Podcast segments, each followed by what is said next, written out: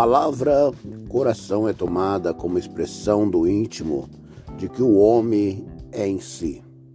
A essência da religião é o intercâmbio do homem com Deus por meio da oração. A oração é a religião em alto, é ação em verdade. O homem se expressa tal qual é, com sinceridade. A oração é uma necessidade prática, essencial, que procura uma resposta prática.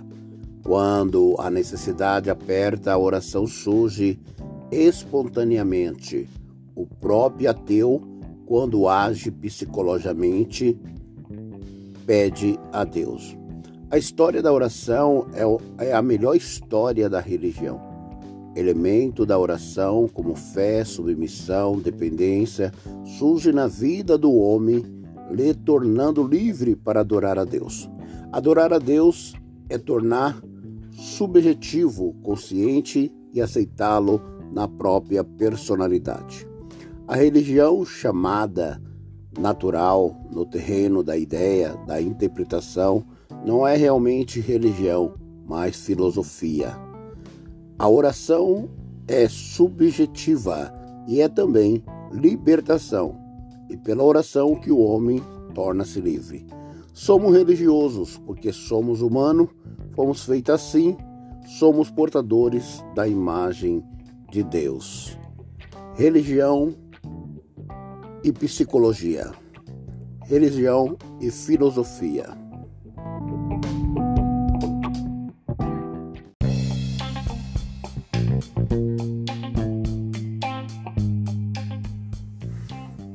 Olá, gente, a paz do Senhor Jesus. Estamos chegando mais uma vez, né? E com certeza a nossa programação é uma programação é, junto com Deus, falando de Deus, das coisas de Deus, para que o nome do Senhor possa ser engrandecido. É, nós vamos orar nesse tempo de pandemia, né? Estamos dentro de nossas casas com certeza sempre tem algo bom para mim e para você.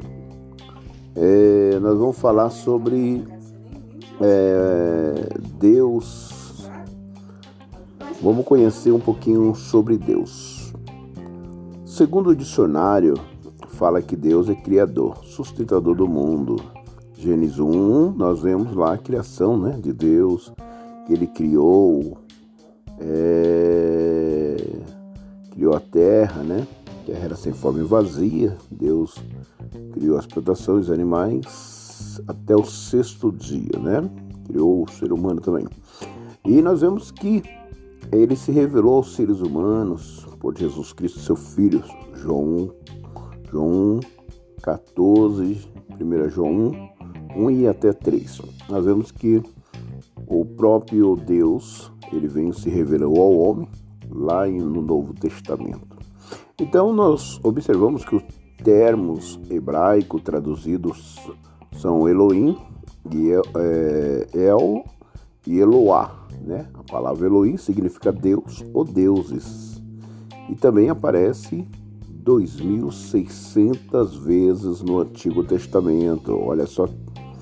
É, quando nós falamos Elohim, falamos a palavra hebraica, é porque a Bíblia foi escrita em hebraico, né? E, então nós observamos aqui, né, no Antigo Testamento, é, 2.570 vezes no livro do, do Gênesis e 219 vezes na Tarol no Pentateuco, 812 vezes. El também significa Deus e aparece no Antigo Testamento 238 vezes. Só no livro de Jó aparece 55 vezes. É, então El quer dizer deuses. Tá certo? Então nós observamos aí essa figura, esse nome, né, conhecido como Deus, né? É, e o termo Eloá, Eloá que também significa Deus, aparece no Antigo Testamento 57 vezes. Em Jó 3:27 aparece 41 vezes. Olha só que legal, hein? Então, se você observar aí a escritura, ela não tem a intenção de provar a existência de Deus, mas simplesmente afirmar sua existência. Então a escritura ela não, não precisa, ela não tem aquela intenção, não, a escritura veio para provar a existência de Deus. Não, ela simplesmente afirma, ela comprova, né, que Deus existe, a sua existência baseada dentro da palavra de Deus, que é a Bíblia Sagrada.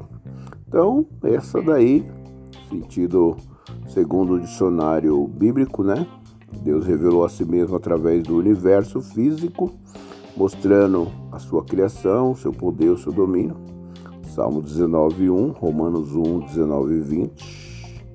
Então nós sabemos que a maior revelação de Deus, entretanto, é vista na Bíblia, é vista na Bíblia, através do registro escrito, inspirado, tanto a existência de Deus quanto na natureza são reveladas em Jesus Cristo por meio dele. Jesus afirmou: Quem me vê a mim, vê o Pai. Olha só, João 14, 9. De certo, o ser humano, por sua iluminação, não é capaz de compreender a Deus completamente. O ser humano ele não compreende a Deus completamente. Correto? É, olha só, então aí. É, é de certo, o ser humano, por por sua limitação, não é capaz de compreender Deus, porque o, o, ser humano é, é ilimitado, né? O ser humano ele não é capaz de entender completamente o poder, o decreto, o, domínio de Deus, né? É, ainda assim podemos conhecê-lo, né? Conhecer a Deus. Isso acontece por meio de um relacionamento pessoal de fé. Então a fé faz nós conhecer a Deus. Por sua palavra conhecemos os atributos da sua natureza. Agora nós vamos ver alguns atributos que provam a existência de Deus. Qual é o primeiro atributo de Deus? É que ele é espírito. Então, o primeiro atributo que prova a existência de Deus é que ele é espírito. O seu próprio filho Jesus Cristo afirmou: Deus é espírito. Lá em Jó, né, em João, perdão, João 4, 24, Deus não tem corpo nem forma física. Deste modo, Deus é invisível, torna-se invisível em forma humana na pessoa de Jesus Cristo. João 8, 18. É, mas na sua essência invisível. Então, se você observar aí, dos atributos de Deus é que ele é espírito. Então, ele não. Ele. É, ele é, Deus ele é espírito, né? Então ele não tem corpo aqui. Um atributo de Deus é que ele não tem corpo, ele é espírito, né? Ele não tem forma física, ele é invisível, né? Olha só. Então essa daí é um atributo da existência de Deus. Outro atributo de Deus é sua imutabilidade. Olha só, imutabilidade continuamente é, continuidade e mudança pode ser característica de algumas de suas realizações, mas Deus permanece inalterado. Né? Malaquias 3, 6, Hebreus 1 e 12, o tempo não nos alerta, né? Então Deus ele é imutabilidade, então ele é imutável, né? Então você observa aí que esse é o atributo, outro atributo que prova a existência de Deus. Outro atributo também é seu poder ilimitado, ou seja, Deus é onipotente. Ele pode qualquer coisa. Gênesis 18, 14. E jamais se cansa, segundo a Bíblia diz Isaías 4, 27 31. Para, para Deus nada é impossível. Ok? Então você está vendo aí sobre a existência de Deus, quem é Deus, o Criador de todas as coisas segundo o dicionário né, bíblico, né? E Deus possui o conhecimento, ele conhece tudo e todos. Segundo a Bíblia, Jó 38, 39, Romanos 11, 33 36. Deus tem o poder de conhecer pensamento e intercessões do coração, olha só. Então Deus ele tem o poder de fazer o quê? De conhecer os pensamentos das pessoas, a intenção que está no coração delas. Jó 37, 16, Salmos 147, Hebreus 3, 13. Então, o poder limitado de Deus faz também poderoso para estar presente em todo o universo, ele é onipresente. Nós observamos primeiro que Deus é onipotente, né? Ele é onipotente, ele pode fazer qualquer coisa. E agora nós observamos aqui que ele também ele é poderoso, né, em todo. Então ele é onipresente, além de ser ele ser onipotente, ele também é onipresente, onipotente, poderoso e ele é onipresente também. Destaque ele não está não está restrito em uma coisa ou circunscrito, é, circunscrito a um determinado lugar. Ele é o Deus de toda a terra. Olha só com relação ao tempo passado, presente e futuro. Ele conhece o tempo passado, presente e futuro e o termo inteligível para uh, explicar a presença de Deus no universo. Ele é afirmado a sua eternidade. Olha só, Isaías 44, 6. 48, 12, os tempos são conhecidos por Deus. Então Deus conhece todas as coisas, segundo a Bíblia. Ele conhece o passado, o presente e o futuro. Isso mostra a onipresença de Deus, a onipresença de Deus, mostrando aí é, a sua existência, a sua característica, os seus atributos. Olha, que nós possamos entender e compreender as formas que se dão a Deus, as características de Deus, os nomes de Deus tanto em hebraico, né, em aramaico, que nós observamos aqui, é, sobre essas mensagens. Agora observamos aí a onipresença, a onipotência e a onipresença de Deus, né? Então observamos aí, tá certo? Então que Deus possa aí dar continuidade aí, vamos, né? Agora nós vemos aqui também é, Deus é santo, olha só, Deus é santo. A palavra santo origina-se de uma raiz que significa separado. Então, quando se diz santo, se está dizendo separado, né? Uma pessoa separada da santidade. Sendo assim, Deus é separado ou exaltado dentre todas as coisas, inclusive dentre os deuses e ídolos, quer dizer que eles não se misturam. Deus ele é separado, ele é único, né? Ele não se mistura. Isaías 6, 1, 3, olha só, 82. É. Então, se nós observar aí, Deus ele é santo. A sua santidade ela não se mistura, né? A santidade refere à excelência moral de Deus. Por ser santo, ele exige que seu filho seja igualmente santo, olha só. Então aí ele, ele tem essa exigência para que sejamos também todos aqueles que aceitam ele, seus filhos, sejam separados. Êxodo 19, 6, Levítico 11, 44, Efésios 4, 24. Tá certo? Então, aí, o que, que nós podemos ver aí sobre a existência de Deus? Que ele é criador, que ele tem aí seus nomes em aramaico, hebraico, né? Observamos aí que a palavra sobre a onipotência, a onisciência de Deus, a onipresença, e Deus é santo agora. Então que nós possamos entender e compreender a palavra de Deus a cada dia, a cada instante, a cada momento, e possamos saber que Deus ele é grande, o soro, o poderoso, né? Ele é o Shaddai, ele é Manuel, ele é o Deus conosco. Então que nós possamos entender e compreender a existência e a criação de Deus e Deus, ele, a Bíblia, a Bíblia ela não é, ela não serve para provar a existência de Deus. A Bíblia é a própria existência de Deus, né? Então que Deus abençoe a todos aí.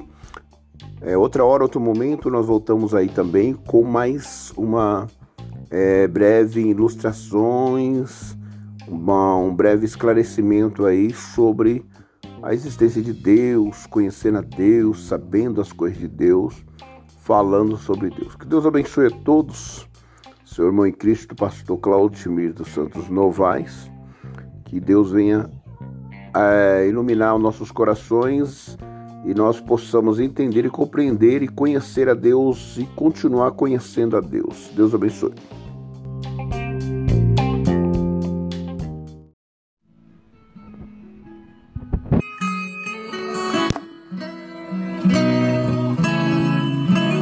Jesus é o amigo que eu busco, abrigo seguro em tempos de guerra.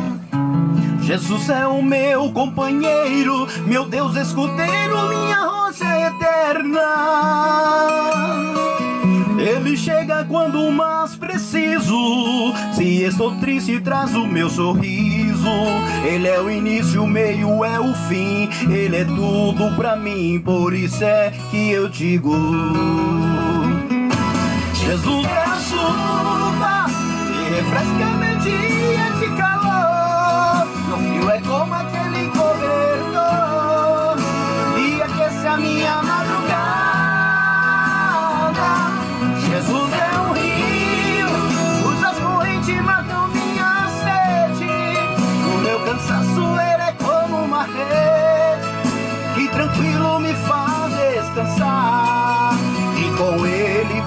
viajar.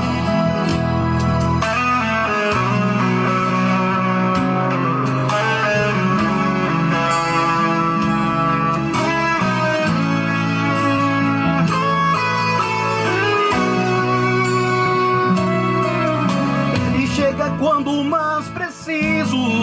Se estou triste, traz o meu sorriso.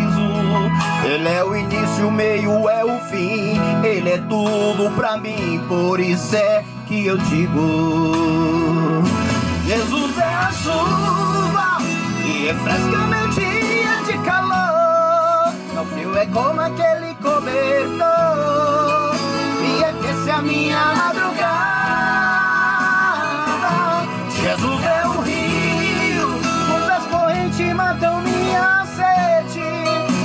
Cansaço ele é como uma rede que tranquilo me faz descansar e com ele viajar.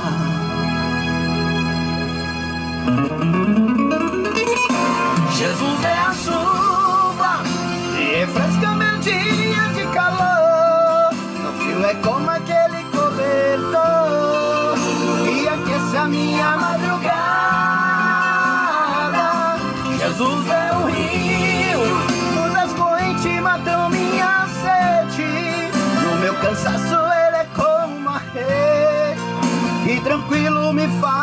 descansar e com ele viajar. E tranquilo me faz descansar e com ele viajar.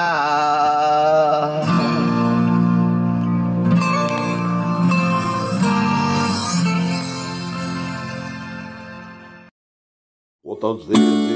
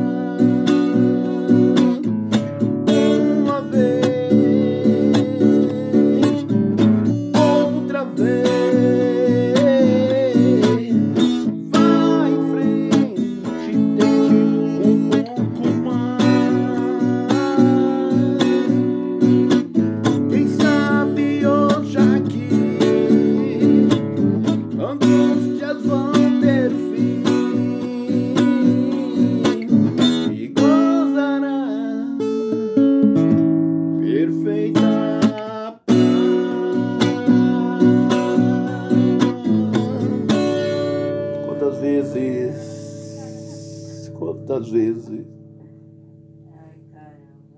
Graças a Deus.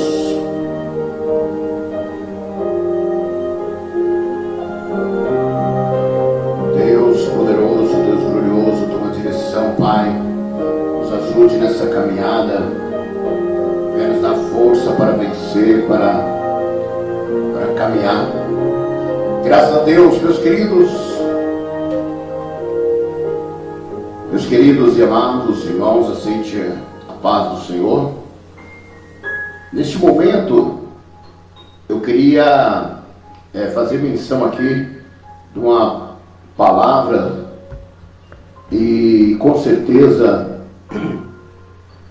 Deus ele ele quer falar comigo, quer falar com você nessa noite, né? Onde estamos aqui no culto da família. Que Deus abençoe a todos. É, eu queria ler com os irmãos em Salmos, Salmo 147, Salmos capítulo 147, é, no versículo, no versículo de número 5, no versículo de número 5, é, nós vamos aqui fazer uma menção aqui da palavra de Deus. Com certeza Deus vai falar conosco. Diz assim a Bíblia, diz assim a palavra do Senhor: Grande é o nosso Senhor e de grande poder, e o seu entendimento é infinito. Ou seja, o seu entendimento não tem fim. Meus queridos e amados irmãos, amantes da palavra de Deus, neste momento eu queria trazer para os meus queridos e amados irmãos uma passagem é, consciente, consciente o tema, né? É, os atributos naturais de Deus. Nessa noite eu quero falar para os irmãos sobre os atributos, os atributos naturais de Deus quais são, quais são, quais são os atributos naturais de Deus. Nós vemos em Salmo, o salmista Davi, né, ele falando aqui no versículo 5 do capítulo 147, ele vem chegando falando a respeito da, inf, é, da infinitude de Deus, que Deus é infinito, né? Isso é um atributo que chama muita atenção. Por quê? Porque nós vemos, irmãos, que a definição do termo atributo é uma característica de um ser ou aquilo que lhe é apropriado. Ou seja, atributo é aquilo que a pessoa é. Olha só que interessante. Então, atributo significa ser quem a pessoa é. Então, é essas características ou esses atributos ou alguns atributos, que não dá para falar todos, mas alguns atributos sobre Deus, sobre a pessoa do Espírito Santo de Deus. E nessa noite, eu falo de um Deus que é infinito, ou seja, um ser infinito, que ele não tem fim. Ele vai além de todas a infinidade. É impossível de qualquer criatura conhecer exatamente como ele é. Ninguém conhece como Deus é. Ou explicar quem ele é. Eu posso ficar aqui pregando várias pregações sobre Deus e tentar entender Deus, como diz aquele hino, ninguém entende Deus, ninguém compreende Deus. Então, é, nós vemos que a Bíblia, ela relata o próprio Deus falando que ele diz, eu sou santo, né? Portanto, podemos afirmar uma coisa, ele é santo. Isso já é, uma, é um atributo de Deus, ele é santo. A santidade é uma qualidade que podemos atribuir ou aplicar a Ele, porque Ele é santo. Deus é santo. Desta forma, com a ajuda da revelação de Deus, que Ele deu a si mesmo, podemos regular o nosso pensamento ao respeito de Deus. Nós vemos que, biblicamente, existem dois tipos de atributos de Deus, ou seja, atributos naturais e atributos morais. São dois tipos de atributos que nós podemos compreender e entender claramente e basicamente dentro da palavra de Deus, mas nós não vamos aqui expressar para não ser cansativo ou enfardar alguns amados irmãos e amigos nessa noite. Nós queremos ser breve objetivo em algumas colocações, algumas mensagens. Vamos falar dos atributos naturais de Deus, que são os três maiores atributos de Deus. Nesta palavra, nessa mensagem, eu quero aplicar três maiores atributos de Deus. Ou seja, primeiro, onisciência. Onisciência é um atributo de Deus. Segundo, onipotência e onipresença. Ou, ou Podemos dizer onisciência, onipresença, onipotência. Mas nós vamos falar sobre os três atributos de Deus, ou seja, três atributos naturais de Deus, que são dele mesmo. Primeiro, nós vamos falar sobre a onisciência de Deus. Sobre a onisciência de Deus. Quando nós falamos em Salmos, quando nós falamos em Salmo, né, 147, no seu versículo 5 que nós lemos, nós vemos Davi falando sobre a infinitude, que Deus é infinito. Então a onisciência é um atributo sobre a, inf... a infinitude, ou seja, que Deus é infinito. Nós sabemos que etimológica, a etimologia da palavra Onisciência se deriva de dois termos latino, ou seja, que significa tudo e escientia, que significa conhecimento. Então, tudo conhecimento. Portanto, a palavra onisciência significa saber todas as coisas ao mesmo tempo. Meus queridos, quando eu estou falando do atributo natural de Deus, quando quando eu estou pregando sobre o atributo natural de Deus, eu estou falando sobre a onisciência de Deus. Que o significado da palavra onisciência quer dizer saber tudo no mesmo tempo. O maior atributo de Deus, um dos maiores atributos dele, tem três, mas um dos maiores nós vemos aqui também, são os três maiores um desses maiores são onisciência. Deus ele é onisciente. Ele sabe todas as coisas. Deus conhece todas as coisas. Então, meus queridos e amados irmãos, observamos.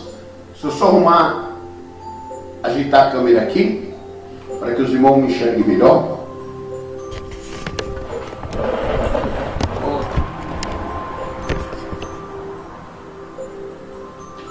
Melhorou? Vou ficar um pouquinho aqui longe.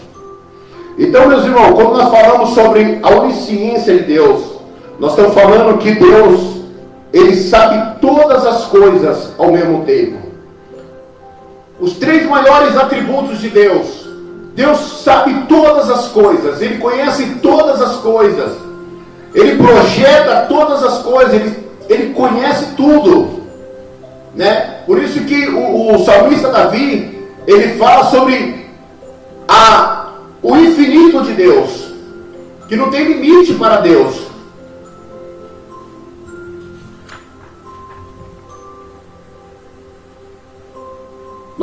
Deus conhece todas as estrelas do céu e chama pelo nome cada uma delas. Deus conta o número das estrelas, chamando todas pelo nome. Salmos 147, no seu versículo 4, você vai ver lá que o salmista Davi falou que Deus conhece todos os nomes das estrelas, ele conhece tudo. Nenhum astrônomo pode conhecer todas as estrelas. Nem a NASA conhece todas as estrelas. Nem o cientista conhece o nome de todas as estrelas. Deus, pelo seu poder, ele conhece todas as estrelas. Todos os nomes das estrelas. Observando isso, meu querido irmão, eu falo para você sobre que Deus conhece todas as coisas. A onisciência de Deus ela é infinita. Romanos 11, versículo 33, fala sobre a onisciência de Deus, que ninguém pode aconselhar a Deus. Só Ele mesmo, Ele mesmo se aconselha a Ele mesmo. Porque Deus é infinito.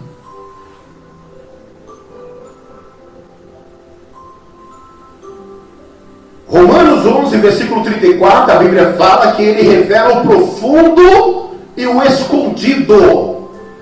Olha só, a, uni, a, a, a onisciência de Deus.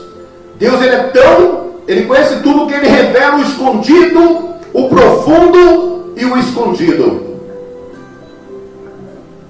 Nós estamos falando sobre a, sobre a natureza de Deus, né? uma das qualidades de Deus, um dos atributos de Deus, que é o atributo natural de Deus. Três maiores. Daniel 2, versículo 22, pode ele conhecer todas as coisas.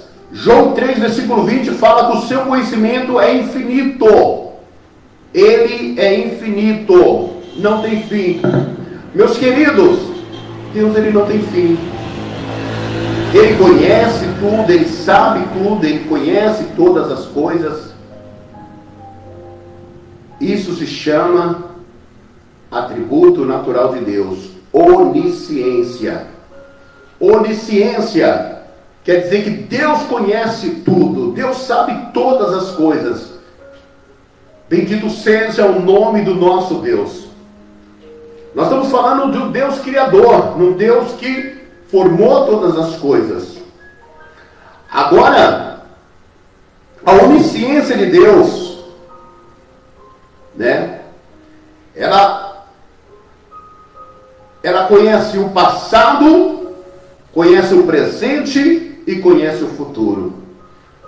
Deus, com a sua onisciência, com o atributo natural dele, ele conhece o passado, ele conhece o presente, ele conhece o futuro. A Bíblia chega a dizer que em Jeremias, ele chegou e falou para Jeremias: Jeremias, antes que tu saísse da madre da tua mãe, ou seja, do ventre da tua mãe, da barriga da tua mãe, eu já tinha santificado você para profeta. Quer dizer que, ao decorrer do dia, quem sabe, Jeremias tentou mudar a sua trajetória tentou mudar o seu destino, mas Deus já tinha projetado um destino para Jeremias, ao ponto dele falar: Eu te conheço desde o ventre da tua mãe. Então Deus conhece o passado, Deus conhece o presente e Deus conhece o futuro. A onisciência de Deus abrange três tempos. Bendito seja o nome do nosso Deus. Quando nós falamos sobre os atributos de Deus, eu falo sobre a onisciência de Deus. Deus abrange o passado, Ele anuncia o fim.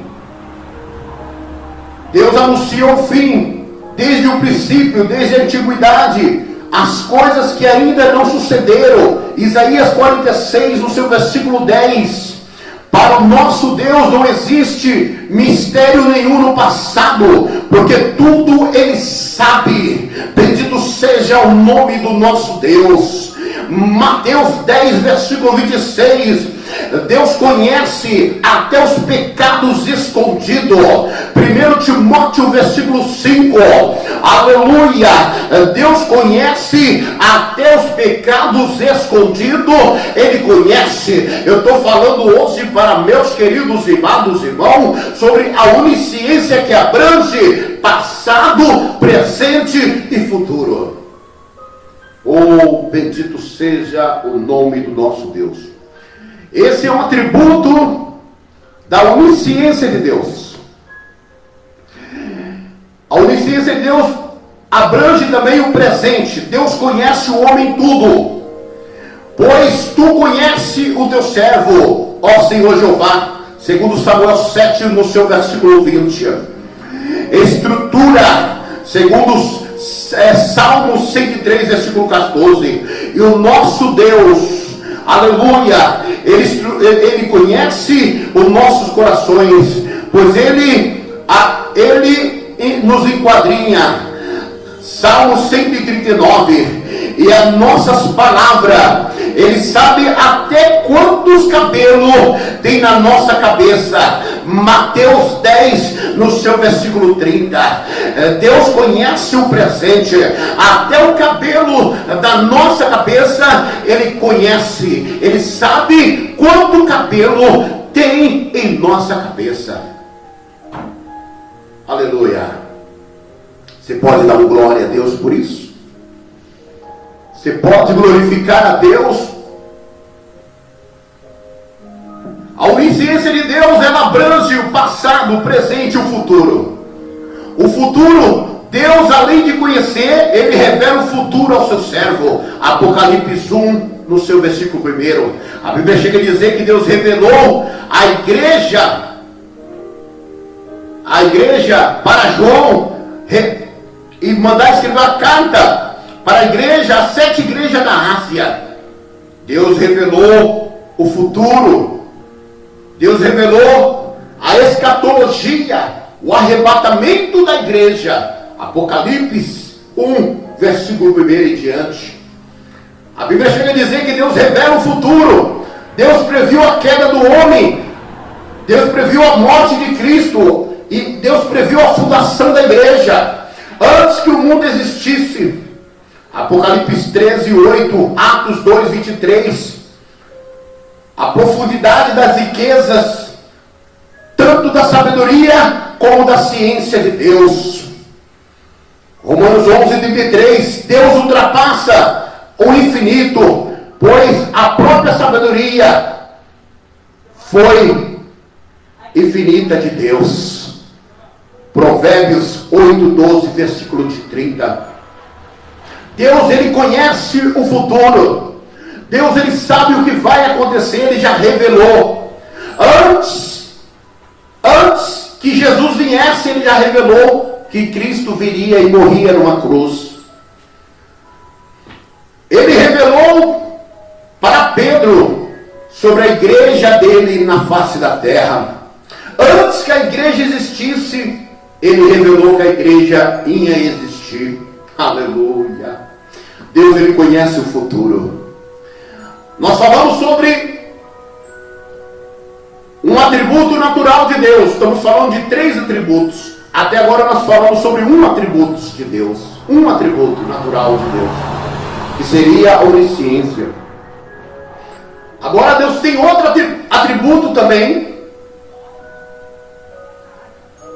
Atributos onipotência de Deus. A Bíblia diz que para onde irei do teu espírito? Ou para onde fugirei da tua face? Para onde irei do teu espírito? Para onde eu fugirei? A onipresença de Deus revela que Deus, de Deus ninguém se esconde. De Deus ninguém se esconde. O homem pode esconder da mulher. O homem pode esconder de, de outra pessoa. Mas de Deus ninguém se esconde. Aleluia. Deus, a Bíblia chega a nos dizer, meus queridos e amados irmãos, que Deus, Se subir ao céu, tu estará. Se fizer o CO na minha cama, eis que tu também vai estar lá. A Bíblia fala que os olhos de Deus são como chama de fogo. Ele contempla tudo e a todos. A, unipo, a onipresença de Deus. A, onipros, a, a, a onipresença de Deus. Deus está presente em todo lugar. Deus está presente na tua casa. Quem sabe você está aí na tua casa, Deus está presente na tua casa, Deus está presente na tua família, Deus está presente no teu trabalho, Deus está presente. A Bíblia fala que os olhos de Deus contemplam tudo e a todos. Mas aonde está o pecado, Deus também está lá. Deus, Deus, a Bíblia fala que os olhos de Deus contemplam tudo. Seja pecado, os pecados escondidos Deus conhece. Então Deus sonda os pecados, Ele sabe aonde está o erro. Agora nós vamos observar aqui que o termo onipresença significa estar em todos os lugares ao mesmo tempo. Irmãos, é uma profundeza muito grande. Quando eu falo, quando nós estamos falando sobre a onipresença de Deus, a onipresença de Deus, Sabemos que Deus ele é grande.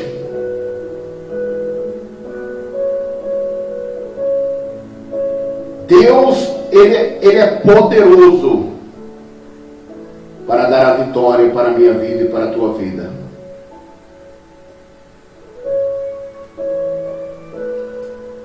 Nós observamos que Deus está no mesmo momento no céu, no universo, na terra, em toda a extremidade da terra, porque Ele é Espírito. Romanos 8, versículo 27. Os olhos do Senhor estão em todos os lugares, Provérbios 15. Seus olhos veem a todos os homens. Todas as coisas estão patente e nua diante dos olhos de Deus. Ninguém esconde de Deus. Ninguém esconde de Deus, porque Deus está em todos os lugares, Ele contempla tudo e a todos. A unir presença de Deus.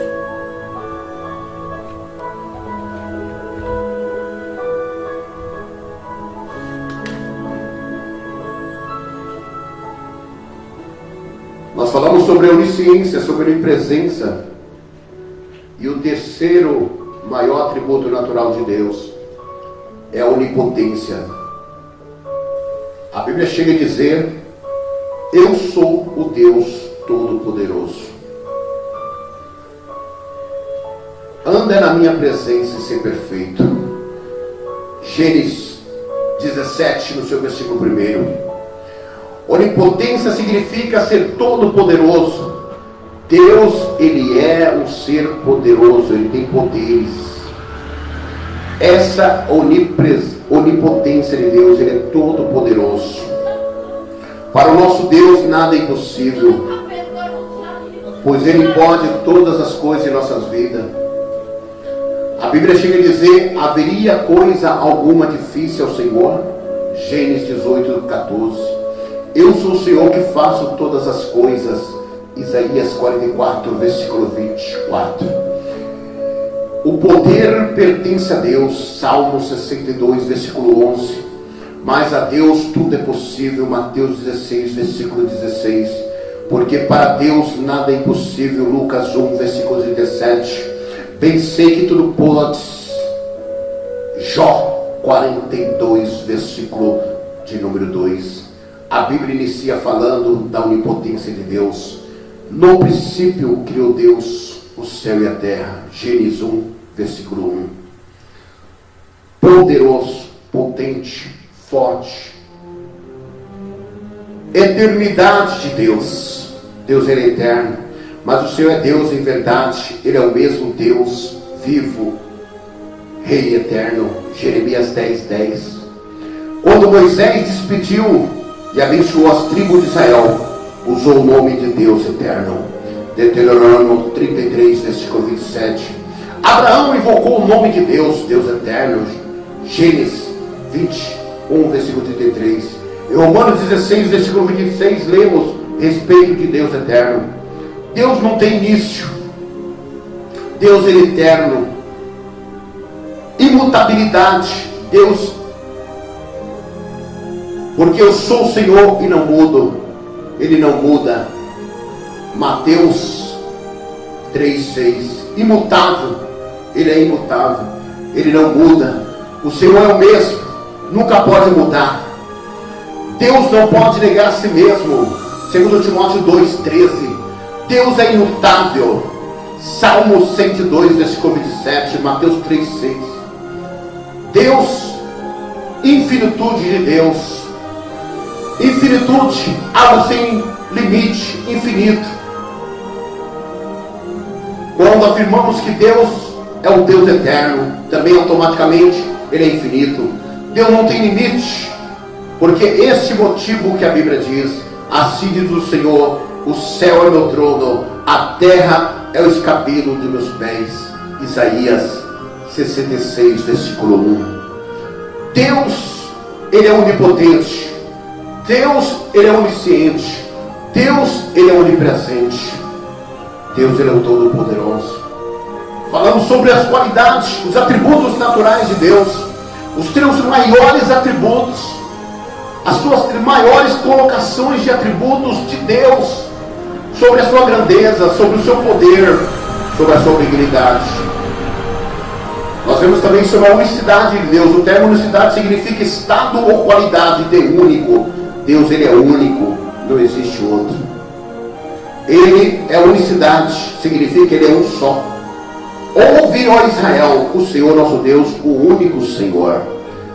Deuteronômio 6, versículo 4. Um só Deus, Pai de todos. Oh, aleluia. Se você crê nisso, dá uma glória a Deus. Glorifique ao Senhor Jesus nesse dia de hoje. Deus tem um milagre para a sua vida. Deus tem um milagre para a sua casa. Deus tem um milagre para a sua família. Deus tem um milagre para o seu trabalho. Deus tem um milagre, uma recompensa para a sua obra. Tudo que você faz para o Senhor, há uma recompensa. Recompensa, há um galardão. Deus contempla o seu esforço, Deus contempla a sua dedicação, Deus contempla a sua humilhação, o seu cansaço. Deus ele sonda tudo.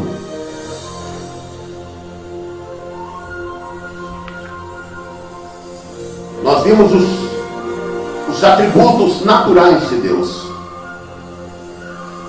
Sobre a onisciência, sobre a infinitude. Quando o salmista Davi ele falou que Deus ele é infinito. Deus ele não tem fim. As misericórdias de Deus também não tem fim. As bênçãos de Deus também não tem fim. As grandezas de Deus também não tem fim. Deus ele é infinito. E as suas bondades, as suas gratidões, os seus amparos, o seu sustento, o seu amor, a sua dedicação para conosco, para com a minha vida e para com a tua vida também é infinita. Então continue clamando a Ele, continue buscando a Ele. Conhecemos Deus e prosseguimos a conhecê-lo sobre a sua longanimidade sobre a sua bondade e os seus atributos naturais. Que Deus nos abençoe. Que o Espírito Santo de Deus, com essa colocação, com essa mensagem, com essa palavra, ele possa entrar na sua vida e que o Espírito de Deus ele possa ter alcançado você. Que Deus abençoe. Assim nós vamos encerrando essa participação. Que o Espírito Santo de Deus possa falar mais forte no seu coração.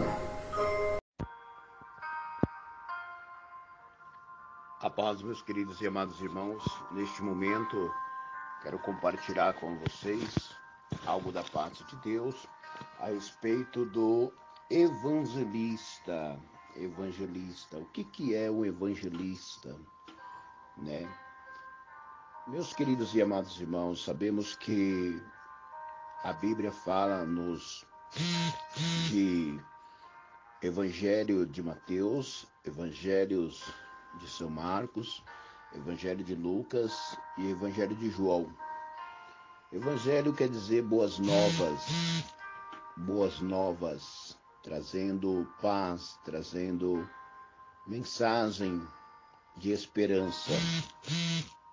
Quando sabemos sobre Evangelho, estamos referindo à palavra de Deus, estamos referindo à mensagem de Cristo, genuína, como ela é, sem rodeio, com a verdade, com amor, com graça e com esperança para as pessoas que estão necessitadas.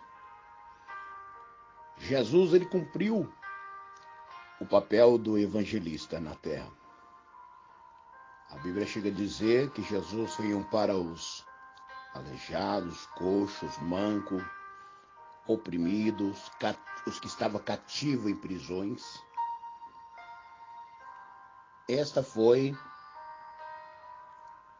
a chamada de Cristo.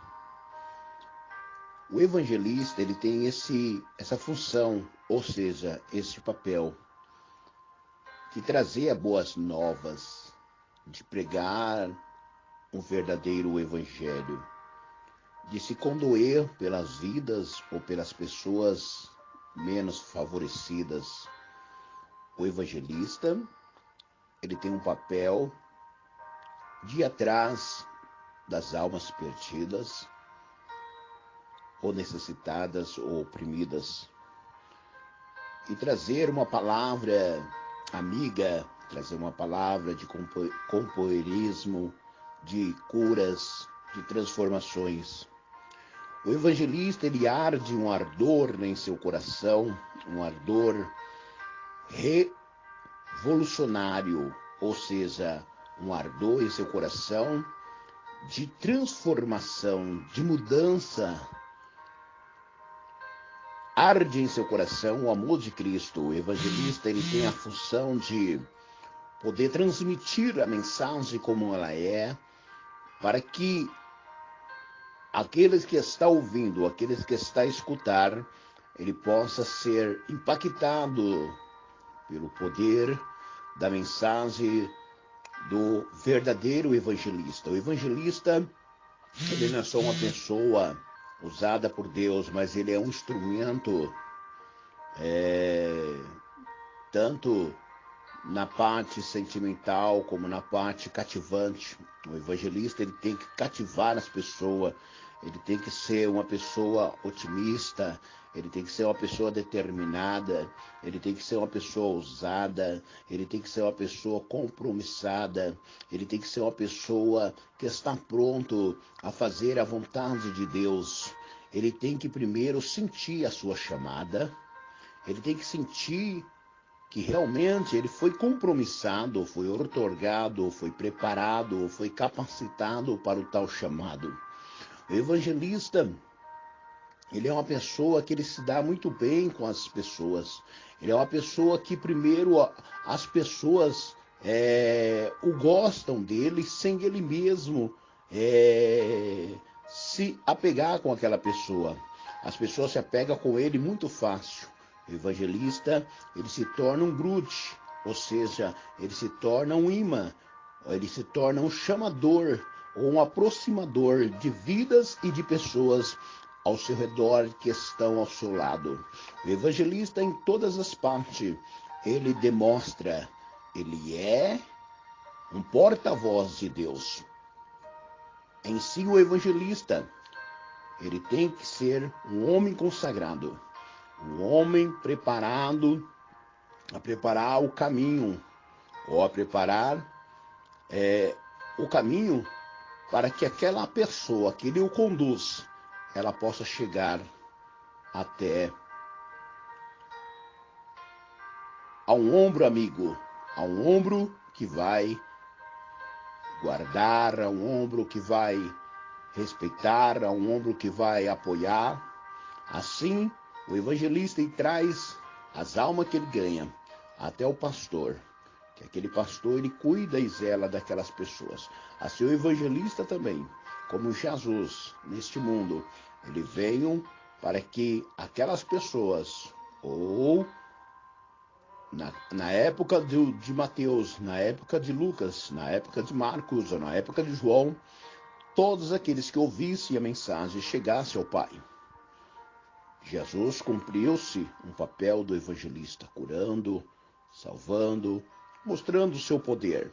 Assim que todos os evangelistas que querem se aperfeiçoar na área evangelística ou na área do evangelho, que ele se procure se qualificar-se como um bom evangelista, como um bom soldado, como um bom guerreiro, como um bom lutador que se propõe em levar a mensagem do evangelho da paz, o evangelho da transformação, o evangelho da libertação.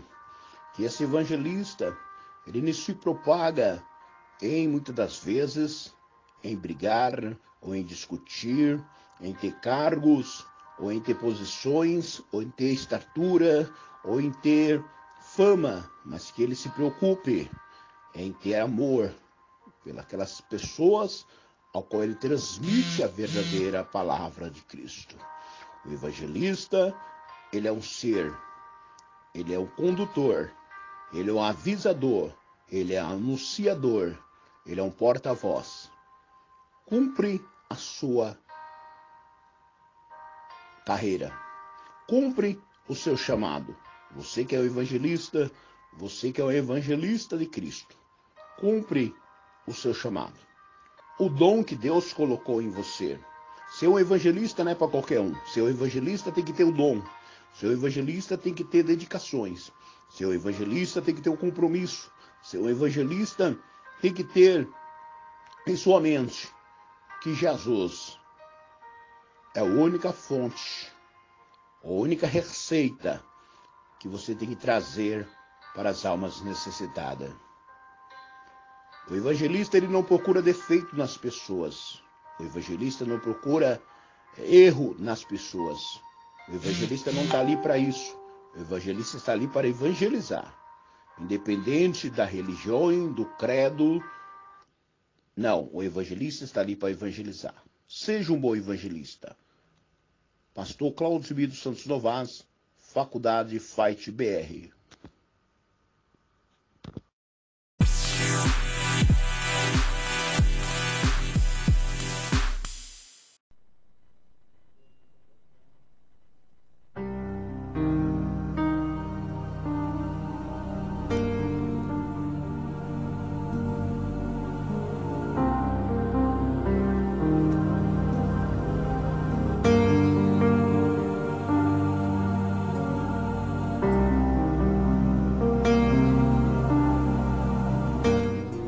Aí, pessoal.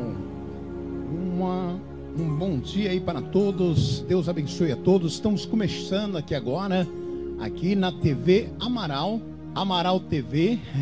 Amaral TV, tá certo? Estamos junto aqui, vamos junto até é, até mais ou menos é, uma hora, estamos aqui fazendo essa programação, beleza?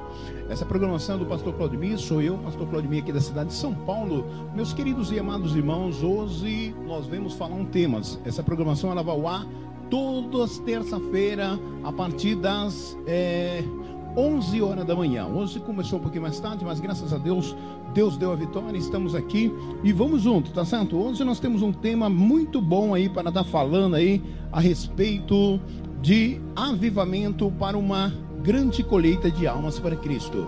Nós vamos hoje é, falar sobre esse tema, né? Essa semana, semana passada, estivemos é, uma certa, uma certa igreja, né? Trazendo uma mensagem, acabamos elaborando esse tema e eu achei muito interessante esse tema e acabei trazendo esse tema hoje para o programa. Por quê? Porque hoje em dia é, muito, é, as pessoas se confundem, né? As pessoas acham, ah, o avivamento, avivamento. E o que é avivamento? Para que avivamento? E eu achei interessante nessa busca pela palavra de Deus, acabei é, é, conseguindo, conseguindo uma luz da palavra é, sobre o requisito avivamento, né? Requisito avivamento Pentecoste e tudo isso mais, beleza? É isso aí. Lembrando vocês que nós temos uma faculdade que é a Faculdade de Teologia Brasileira, que é a Faculdade Fight BR. Faculdade Fight BR, nós temos o site que é www.fightbr.com é, beleza? Então esse é o site www.fightbr.com. Esse é o nosso site. Nós também trabalhamos com é, divulgações. Você que quer divulgar o seu negócio, o seu comércio, é, nós fazemos a locução no seu comércio, fazemos a locução. Esses dias nós tivemos lá no Compre Bem, fazendo a locução lá no Compre Bem, divulgando também o Compre Bem, né, divulgando as mercadorias. Não importa se, se você é, tem um comércio que não é evangélico, não vai lá no seu comércio também, divulga. Também trazemos depois aqui para a televisão, né? E divulgamos também o seu comércio. É só me chamar aí no zap também, anunciar, nós anunciamos o seu comércio. Além de tudo isso, nós temos esse trabalho nosso que eh, essas divulgações ela nos ajuda a continuar nós na programação, beleza? É isso aí, pessoal. Então, 11 nós temos essa participação. Vai entrar um fundo aí musical aí, que esse fundo aí é muito bom, porque ele nos ajuda a, a entender e a compreender é, sobre esse requisito e sobre esse tema ao qual nós estamos abordando. Tá certo? Quero já também agradecer ao Amaral, o Amaral, o Amaral que é o, o presidente desta TV, né? Dessa TV, essa TV é localizada aqui em São Paulo. É, esse estúdio maravilhoso, né? Que ele prepara aqui sempre para nós. Fala só, pastor, fica à vontade, né? Agradecido ao, ao Amaral aí. Deus abençoe sua vida, sua família e a todos aí, tá certo? Também é, a todos que estiver assistindo nós, de perto, de longe, aonde você estiver assistindo, Seja muito bem-vindo, tá certo? Chama-nos no WhatsApp, conversamos com nós. É, os cursos nossos também que nós damos também, é, tanto à distância também, você pode fazer o curso à distância conosco, beleza? Vamos lá então. Pessoal, o tema que nós escolhemos hoje para trazer é Atos dos Apóstolos 2, versículo de número 2. Atos dos Apóstolos 2, versículo 2, esse é o nosso tema que nós vai estar tá transmitindo e trazendo para vocês. É diz assim: E de repente veio do céu um som como de um vento vermente impetuoso e encheu toda a casa em que estava assentados. Atos dos Apóstolos, a Bíblia diz, Atos dos Apóstolos, e de repente veio do céu um som como vento vermente impetuoso e encheu toda a casa que estava assentado. Segundo a palavra de Deus, meus queridos e amados irmãos, a Bíblia nos vai nos dizer, é, em Atos dos Apóstolos, que estavam todos reunidos no mesmo lugar. Naquela época, né? O costume da, da, da, da daquele povo ali em Jerusalém era até dos judeus era fazer uma festa. Pentecoste quer dizer festa dos judeus. Eles, os judeus faziam aquela festa, fazer aquela festa e dentro daquela festa, no meio daquela festa, eles convidavam. Eles convidavam, né? Então, é, nós observamos que esse versículo relata de um evento. Então, esse evento que foi acontecido ali em Jerusalém, chamado Pentecoste, é uma celebração mais importante do cenário cristão, que é comemorada a descida do Espírito Santo. Então, tanto é, hoje dia é comemorado, e essa, esse Pentecoste é comemorado a descida do Espírito Santo que foi a descida do Espírito Santo sobre os apóstolos de Jesus. E na ocasião, o domingo do Pentecoste, né, o último dia da festa do Divino Espírito Santo, que seria a festa dos judeus, né? Então vemos que aqui o, o, os discípulos de Jesus é, estavam todos reunidos em um mesmo lugar e de repente veio, né, como som. Olha só, além de tá, além deles receberem a, ali aquele, aquele som, porque, porque o que acontece? O som não, não veio no meio do começo da festa. O som também não apareceu no meio, e nem no começo, nem no meio. O som foi aparecer quase no final. Quase no final, porque ainda ele estava reunido ainda no mesmo lugar. Mas só que tinha várias pessoas, tinha gente de Partos Medos, tinha gente, tinha elemitas lá, tinha pessoa da Mesopotâmia, pessoa da Judéia, da Capadócia, né, da Ásia, da Frícia, né, do Egito, né, de Líbia, é, dos sirineus, forasteiros, romanos, judeus, tava todos eles estavam lá na festa, porque eles foram convidados. Foram convidados, eles estavam lá. E eles e o que acontece? Eles estavam eles estavam ali fazendo é o seu trabalho. Agora veja bem, a Bíblia diz que cumprindo-se esses dias, e ele estava concordiamente todo no mesmo lugar. Nós sabemos que a igreja de Jerusalém, para quem não sabe, a igreja de Jerusalém foi uma das primeiras igrejas. Primeiras igrejas, segundo os historiadores, tinha somente 111 almas. A única alma que tinha ali são era 111 almas que tinha ali dentro daquela cidade, né?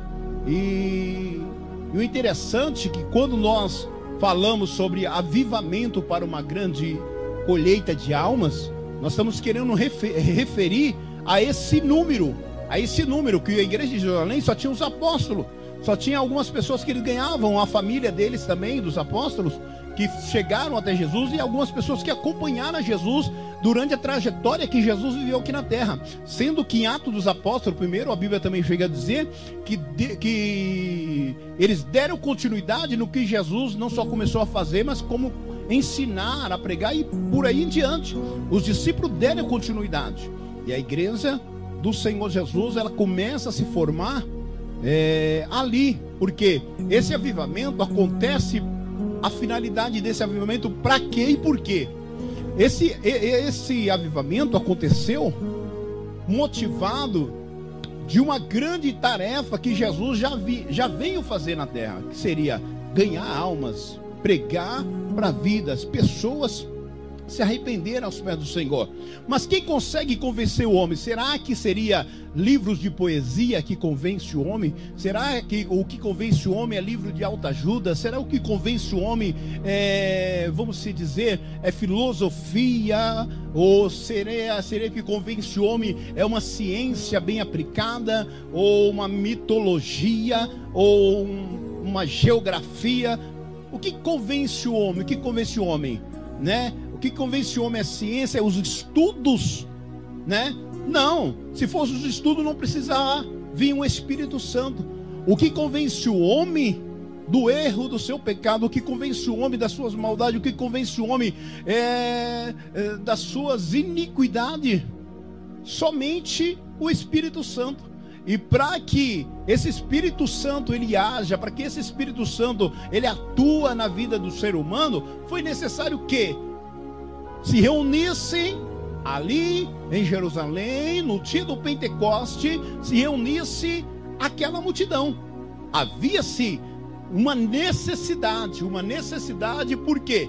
Para que o nome do Senhor Jesus fosse engrandecido e milhões de pessoas viessem aos pés do nosso Senhor e Salvador Jesus Cristo glorificado seja o nome dele. Nós sabemos, meus queridos e amados irmãos, que a Bíblia vai nos dizer que todos estavam reunidos. De repente veio um som. O que quer dizer som? Som quer dizer barulho.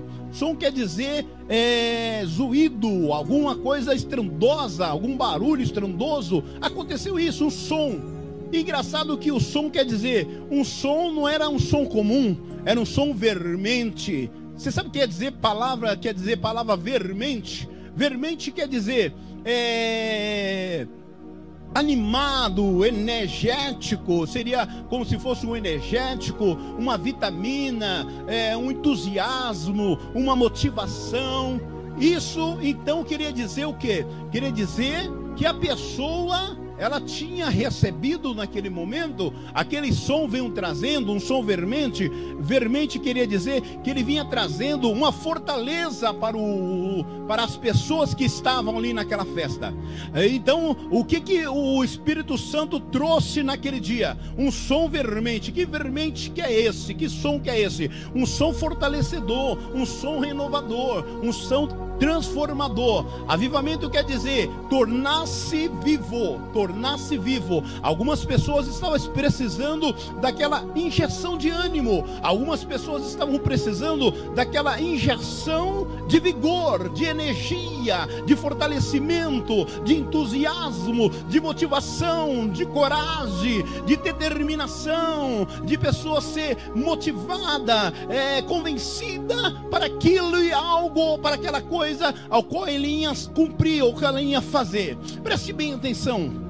A Bíblia vai nos dizer que aquele som vermente impetuoso começou a envolver toda a casa, e todos que ali foram é, tocados pelo aquele som, aquele som, é, começaram a falar línguas de fogo.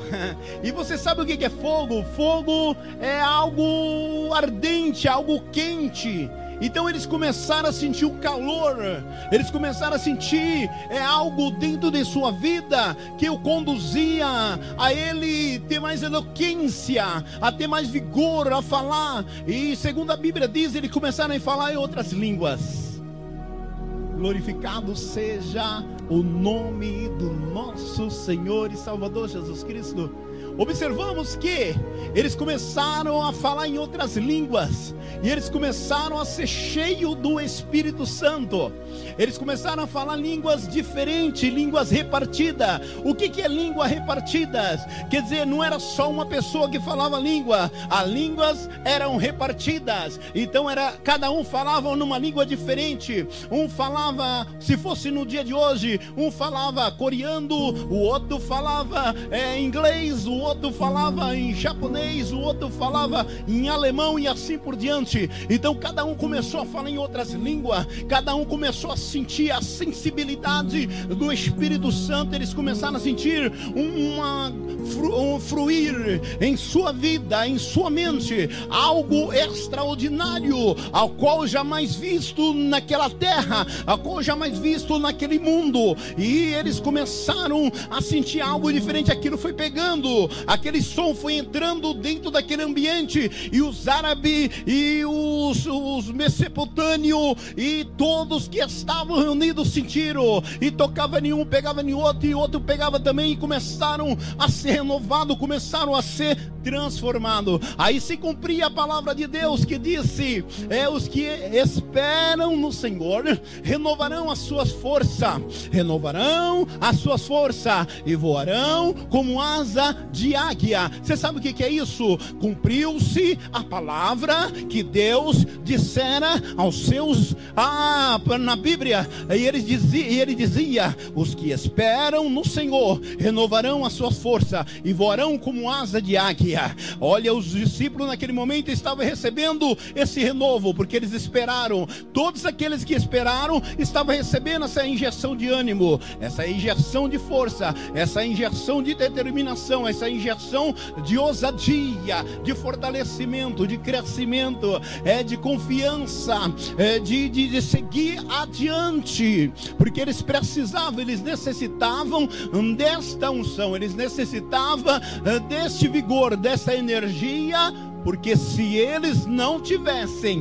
se eles não recebessem, eles não cumpririam o mandato e o chamado que Deus tinha determinado em suas vidas. Entenda comigo, compreende comigo, olha para mim, tenta entender o que Cristo estava fazendo naquele dia em Atos dos Apóstolos. Ele estava preparando um exército, um exército de pessoas animadas, de pessoas corajosas, de pessoas ousadas, de pessoas determinadas, de pessoas valente de pessoas que não negavam é, mediante as suas provas, suas lutas, suas dificuldades, mas com ânimo, com força e com vigor. Eles venceriam e lutariam e alcançariam e cumpria o mandato que Deus tinha para dar para ele. Se nós observarmos também neste mesmo versículo nesses mesmos capítulos de Atos dos Apóstolos, escrito pelo Dr. Lucas, deste avivamento para uma colheita de almas, para uma grande colheita de almas, nós vamos também observar que é, eles ali começaram a sentir, mas não foram todos, porque alguns estavam dispersos, alguns não estavam acreditando, alguns não estavam entendendo, alguns até achavam que era moço, que ele estava cheio de mosto, ou seja, embriagado, que ele estava embriagado, bêbados. Alguns achavam até que aqueles homens que estavam falando em outras línguas estavam embriagados. Agora você imagina, é, muitas das vezes no o dom ou o Espírito Santo, a, a motivação que Deus dá não é para todos, porque nem todos querem receber, nem todos estão preparados, nem todos estão ligados, porque é necessário ter uma fiação, é necessário ter o mesmo pensamento. Quando o homem e a mulher tenha o mesmo pensamento, a mesma motivação, a mesma determinação. Quando o Espírito Santo de Deus ele envolve o ser humano para dar força para ele, ele, na mesma hora, na mesma hora, ele começa a sentir. Agora, aqueles que estão de fora, olha e disse: Que negócio é esse? Não precisa tanto barulho, não precisa tanta movimentação, não precisa tanto glória, glória, não precisa tanto aleluia.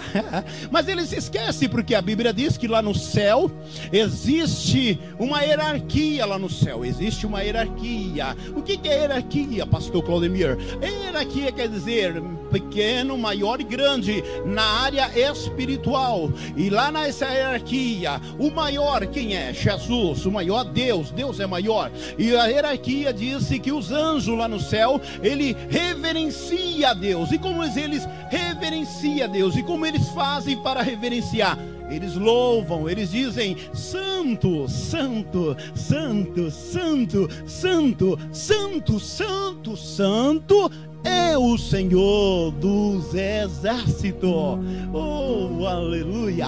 Observamos, meus queridos e amados irmãos, que os anjos reverenciam Deus, reverenciam Jesus. E porque nós, seres humanos, recebemos esse Espírito, eh, nós também temos a, a, o prazer, ou a convicção, ou a motivação que nós recebemos para adorar também a Ele, para motivar a, é, para motivar-nos a pregoar a sua palavra, a evangelizar. O que, que dá força? Hoje nós observamos que tem pessoas que pregam na praça. Por que, que essas pessoas pregam na praça e falam assim, meu Deus do céu, como um homem desse vem aqui na praça e fica pregando, pregando, pregando, pregando, pregando? Que negócio é esse? É o Espírito Santo que induz a pessoa. É, é a própria força do Espírito Santo que dá força para que a pessoa pregue na praça, pregue dentro dos trem, né? Pregue no meio da rua. Pessoas têm essa ousadia porque elas estão cheias, elas estão revestidas do Espírito Santo de Deus. O Espírito Santo de Deus é para isso. O Espírito Santo de Deus não é para bater no homem, não é para brigar com a mulher, não é para brigar com o vizinho, não é para ter inveja do outro. O Espírito Santo não é para que nós tenhamos é, arrumamos confusão com a vida alheia, queremos saber da vida dos outros, queremos praticar ações diabólicas, queremos roubar, queremos praticar assalto, queremos é, fazer coisas absurdas e desordenadas ao que Deus nos manda. Não, meus irmãos, quando nós recebemos o Espírito Santo, é para ganhar almas, é para trazer boas novas, é para que vidas sejam resgatadas, é para que pessoas sejam transformadas pelo poder de Deus. Observando isso, isso nós vamos entender que o nosso Deus, o nosso Jesus, preparou naquele momento ficar em Jerusalém até que do alto seja revestido de todo o poder, como ele disse para os seus discípulos: ficar em Jerusalém, que lá vai descer, que lá o negócio vai acontecer, o milagre vai descer, o renovo vai chegar e vocês vão sentir diferente. Oh, bendito seja o nome santo do nosso Deus. Quando nós observamos dessa forma, preste bem atenção. A Bíblia chega a nos dizer, eu vou abrir um entre parênteses aqui para completar essa esse esse esse estudo esta palavra que possa se dizer de, é, de disto, vamos se dizer. Olha, a, é, lá em São João 15 a Bíblia fala assim, lá em São João 15, versículo 1, eu sou a videira verdadeira, meu pai é o lavrador. Toda vara em mim que não dá fruto, ela é cortada, mas a árvore que dá fruto, ela é renovada para que dê mais fruto. Você está entendendo? A árvore que não dá fruto, ela é cortada, mas a árvore que dá fruto, ela é renovada. Sabe o que Jesus está dizendo? Olha, eu sou a videira, meu pai é a árvore. Olha, e nós somos os galhos, você está arrisado nessa árvore, então vocês têm que dar fruto. Vocês têm que dar fruto, porque se você continuar dando fruto, vocês vão ser renovado, renovado, renovado, renovado. Você sabe o que é isso? Ser renovado. Muitas vezes a pessoa olha por uma pessoa que é evangélica e fala: Eu não estou entendendo. Você sempre está alegre, você sempre está contente, você sempre está feliz, mas não sabe porque o cristão muitas vezes ele está ali é, sendo renovado pelo poder de Deus, renovado pelo Espírito Santo de Deus, porque de nós mesmos nós não temos força. Nós não temos força porque nós somos pecadores, nós somos falhos nós somos falhos. E também vamos abrir outro parente, vamos lá para o livro de Isaías. Isaías 6, no seu versículo 1, a Bíblia fala que Isaías estava num átrio do Senhor, de repente de repente ele viu o, a glória do Senhor. E quando ele viu a glória do Senhor, ele falou: Ai de mim que vou morrer, ai de mim que vou perecer, porque eu sou pecador, sou homem de lábios impuros e os meus olhos estão tá vendo a glória do Senhor. E de repente a Bíblia fala que saiu um serafim voando com matenais, e ele saiu voando, voando, voando, e quando chegou, tocou nos lábios dele, tocou logo na boca dele, e ele falou: Agora que eu morro mesmo. E engraçado que aquele serafim tinha seis asas, seis seis asas, com duas cobriu o pé, com duas cobriu o rosto e com duas voavam. Ele tinha seis asas e ele vinha voando. E eu perguntei, Senhor, por que tantas asas na, naquele serafim voando eh, diante de Isaías? E o Senhor fez eu entender. E eu fui procurar o que significa asa. Asa significa leveza, asa significa renovo também, asa significa fortaleza, asa significa entusiasmo, motivação. Olha só, aquelas asas vinham trazer para Isaías ânimo, motivação determinação, e que a iniquidade dele caísse por terra, e ele fosse naquela hora transformado, mudado, é, é totalmente é, capacitado para uma grande obra também que Deus tinha a fazer na vida dele. E observamos que quando o Senhor Jesus, é, na mesma hora que ele recebeu aquele, aquele, a, a, aquele, aquele toque na boca, Isaías recebeu, o Senhor falou para ele: A quem eu enviarei para pregar minha mensagem? A quem eu vou enviar para pregar no meu evangelho? Isaías se coloca e diz: Senhor, envia-me a mim. Oh, envia-me a mim. Ele falou na mesma hora: envia-me a mim. Mas não parecia aquele Isaías que entrou e disse: Eu vou morrer. Não parecia aquele Isaías que entrou e disse: Ai, eu vou morrer, eu sou pecador. Não parecia. Quando ele falou: Envia-me a mim, ele parecia que ele já estava outro homem. Ele parecia que já estava sendo mudado, porque ele foi tocado pelas asas do, ele foi tocado pelo aquele serafim, ele foi tocado com matenais, e aquele serafim vinha com asas, e ele foi tocado com aquele serafim, e ele recebeu virtude, ele recebeu força, ele recebeu vigor, ele recebeu energia, e ele disse: Aqui eu vou enviar. E Isaías se levantou e disse: Eis-me aqui, envia-me a mim. Oh, muito bom quando nós estamos na presença de Deus. É tão gostoso quando nós sentimos o toque do Espírito Santo, o toque de Deus em nossas vidas. E se nós observarmos também, lá em Atos dos Apóstolos não foi diferente. Não foi diferente, mas só que dessa vez não foi nenhuma pessoa, foi coletivo, foi coletivo, foi todos que estavam ali, foi todos. Como muitas vezes a pessoa fala assim: "Mas pastor Claudemir, é igreja pentecostal, igreja assembleia, igreja é união, igreja unidas, é, mas que tanto nome, mas tudo isso quer dizer união de povos, Assembleia quer dizer união de povos, é, Pentecostal quer dizer festa dos judeus, já está dizendo Pentecoste, já está dizendo era festa do judeu, então tudo isso união, unidas, quer dizer igreja unidas, a união do povos, são união, Deus só trabalha aonde tem aquela multidão, aquela união, porque a tendência de Deus foi isso, e aquele dia estava uma coletiva, estava muita gente, estava aquela união, e na união Deus entrou. E na união, a Bíblia fala que de repente todos ali começaram a sentir um, um som vermente, um som vermente que trouxe vigor para ele. Eles começaram a falar em outras línguas. Eles começaram a ser renovados. E aquelas pessoas, preste bem atenção. E aquelas pessoas que estavam ali zombando, dizendo está cheio de mosto Deus levanta agora Pedro. Pedro era um discípulo do Senhor, Pedro era um apóstolo do Senhor, e a Bíblia fala que Deus levanta Pedro agora, e Pedro começa a pregar. E Pedro, Pedro começa a trazer boas novas, mas só que Pedro, os pessoal começaram a olhar para ele e falaram: esse homem está diferente. Pedro começou a pregar, falar, falar, falar, falar, e o Espírito Santo de Deus começou a colocar a palavra na boca dele, ele começou a falar, falar, falar. Sabe o que aconteceu? Três mil almas foram ganhas para o reino de Deus. Aleluia. Sabe o que é isso? Foi o Espírito Santo de Deus que, envolvido naquele momento, trouxe vigor e as pessoas que receberam começaram a aceitar a Jesus como seu Salvador. E Pedro, entusiasmado também, continuou pregando o Evangelho.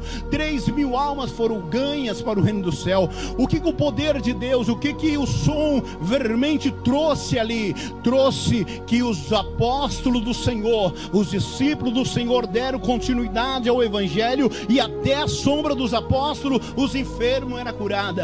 O que que o poder, esse som vermente trouxe? Trouxe determinação aos discípulos, que a Bíblia diz que eles mandavam os paralíticos andar e os paralíticos andavam. O que que essa unção, esse vigor, essa, esse som vermente impetuoso trouxe para os discípulos? Trouxe ousadia, que a igreja crescia de 11, é, 111 membros, passou a ter 3.111 membros, mas não parou por aí, porque se nós estendemos a leitura de Atos dos Apóstolos, nós vamos ver que lá na frente ainda ganhamos uma família de Cornélio para Jesus, ainda ganhamos ainda mais 5 mil almas, olha só, mais 5 mil almas pelo poder do Evangelho, pelo poder da palavra, e isso trouxe ânimo, porque os discípulos até então, eles estavam desanimados, mas como desanimado? Segundo a Bíblia diz que quando Jesus morreu, Jesus morreu e ele estava morto, os discípulos não saíam para pregar, os discípulos não saíam para andar como eles eram acostumados a andar com Jesus, porque Jesus morreu, Jesus ficou três dias morto e ele não ressuscitou no mesmo momento, mas de repente, quando Jesus ressuscita, quando Jesus ressuscita, a Bíblia vai nos dizer, aleluia, bendito seja o nome santo do Senhor, que Jesus disse: Pai seja convosco, Pai seja convosco, e na mesma hora Jesus falou: Isso que eu vou dar poder para pisar serpente e escorpião, e não fará dano algum. E eles começaram a transmitir a mensagem do Senhor e trouxe ânimos aos discípulos. Os discípulos saíram para fora para pregoar, e o que mais trouxe ânimo foi a descida do Espírito Santo. Essa foi a que mais trouxe ânimo aos discípulos para eles encorajar e trazer a mensagem com ousadia e ganhar, além de ganhar 3 mil almas para Jesus naquele dia, ganharam mais 5 mil almas. Hoje eu estou falando sobre Jesus que multiplica o vigor na vida daqueles que esperam, daqueles que o confiam, daqueles que o acreditam, daqueles que depositam a sua confiança nele. Porque se eu e você, todavia, nos colocarmos e dizer: Senhor, eis-me aqui, eis-nos aqui, Ele todavia vai nos fortalecer e vai nos dar vigor, vai nos dar ânimo para que nós pregoamos, para que nós é, buscamos a Ele e almas sejam ganhas, vidas sejam resgatadas e curadas pelo poder do Evangelho de Cristo Jesus. Aleluia! Naquele dia de Pentecoste trouxe um avivamento muito grande. A Bíblia fala que o evangelho começou a crescer de uma certa maneira, que todos comiam e repartiam o que tinham. Ninguém dizia o que era nada deles. Todos se repartiam. Olha, hoje eu tenho duas camisas, uma é sua, uma é minha. Hoje eu tenho aqui um prato de arroz, vai dar para duas pessoas. Eu como um pouco e você come um pouco. E eles começaram a ter uma união. O Espírito Santo de Deus começou a entrar na vida deles e começaram a trazer amor, começaram a trazer ânimo, começaram a trazer graça. Eles foram tendo é, bondade, eles foram sendo misericordiosos, eles foram sendo compassíveis, eles foram sendo pessoas diferentes. Aleluia! E as almas, a Bíblia diz que a igreja ia crescendo, a igreja cresceu, cresceu, cresceu, cresceu, cresceu, e não parou a igreja. Até hoje, esse Espírito ainda está procurando pessoas, vidas, para que sejam tocadas por eles, pessoas ainda que sejam resgatadas por esse Espírito, é, e, que, e que você ainda é, seja um ganhador de alma, motivador de vidas, e que almas venham a ser atraídas pelo, pelo impulso, pelo impulso do, do Evangelho de Deus, pelo impulso do Evangelho de Cristo, e que almas sejam é, vindas é, através é, da, sua motivação, daquilo que trouxe vigor na sua vida. Jesus Cristo porque é o único que pode mudar o caráter, mudar a dignidade, mudar a situação e mudar a trajetória do ser humano neste mundo. Bendito seja o nome de Santo Senhor. Se nós entendemos, se nós compreender esta, esta, essa pequena introdução que nós trouxemos, essa mensagem, ou este ensinamento de Atos dos Apóstolos, nós vamos entender que Jesus, Ele veio trazer esse Espírito Santo na minha vida e na tua vida. Amém? Maravilha, Deus abençoe, que Deus possa continuar dando vigor na tua vida através dessa palavra. Aqui eu me encerro essa palavra, mas eu queria orar por você queria nesse momento interceder pela tua vida, pelo teu lar, pela tua família, né? Você sabe que nós estamos, é, nós estamos, como posso dizer, numa programação da faculdade Fight BR, e o Senhor me impulsionou a trazer à luz da palavra esse esse tema avivamento para uma grande colheita de alma para que nós possamos também ser sacudido por esse avivamento. Você vê lá nos Estados Unidos, lá, é, o pastor, eles oravam e quando eles estendiam o pano assim, pessoas caíam, pessoas caíam, mas era ginásio cheio de vidas, pessoas, isso é o que? Se não o som do Espírito Santo, que as pessoas, muitos até criticam, muitos até criticam, tem pessoas que até diz: não precisa de tudo isso para pregar o Evangelho, não precisa. As repartições dos dons do Espírito Santo, ela foi repartida em várias, várias formas. Não é porque a pessoa não fala, não é porque a pessoa não pula, não é porque a pessoa não, não, não grita, não é que ela não tem o Espírito Santo, ela até tem o Espírito Santo, mas só que o Espírito Santo de Deus, ela age nela de uma forma diferente. Eu posso vir aqui hoje, gritar, oh, glória, aleluia e tal, fazer aquele barulho, né? Mas quando a luta, a dificuldade vir na minha vida lá na frente, eu não vou poder mais estar fazendo o que eu estou fazendo. Glória a Deus, aleluia. Por quê? Porque aqui, isso que eu estou fazendo era somente, não era o Espírito Santo, era uma emoção ou era algo da, de, de mim. Mas quando é o Espírito Santo, quando você está cheio do Espírito Santo, você vai um dia, glória a Deus, aleluia. Você o segundo dia, glória a Deus, aleluia. Vai um ano, você está lá, glória a Deus, aleluia. Vai três anos, você está do mesmo jeito. Passa-se dez anos, fala, nossa, eu conheço aquele irmão. Eu conheço aquela irmã. Ela ainda é crente. Mas por quê? Porque você tem o Espírito Santo de Deus. O Espírito Santo de Deus faz você não desistir do caminho. O Espírito Santo de Deus faz você prosseguir. É Ele que te anima. É o Espírito Santo de Deus, você está entendendo? É o Espírito Santo de Deus que te fortalece a você permanecer. Então, o crente cheio do Espírito Santo, não o crente que começa hoje, amanhã termina, ou amanhã não faz mais, ou amanhã não está mais. Não é isso. O Espírito Santo de Deus, quando determina, você é contínuo, você não para, você ainda continua sendo um ganhador de almas, um ganhador de vidas e pessoas sendo re renovadas. Tem pessoas que têm um dom de visão, isso é Espírito Santo. Tem pessoas que têm um dom de revelação, isso é Espírito Santo. Tem pessoas que têm um dom de pregar, isso é Espírito Santo. Tem pessoas que têm um dom de ensinar, isso é o Espírito Santo.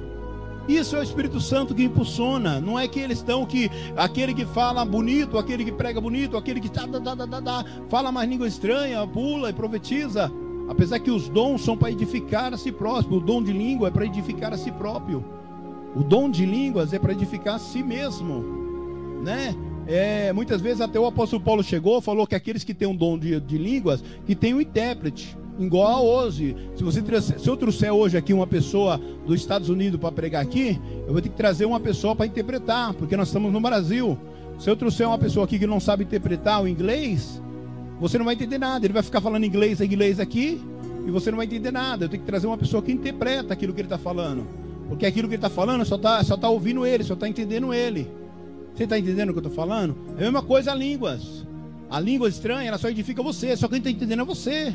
Só quem está entendendo é você, só você que está discernindo aquilo que está sendo falado. Mas quando nós temos um intérprete, é diferente. Então os dons de Deus não, também não quer dizer que nós já estamos salvos. Não é isso. O dom de Deus não salva ninguém.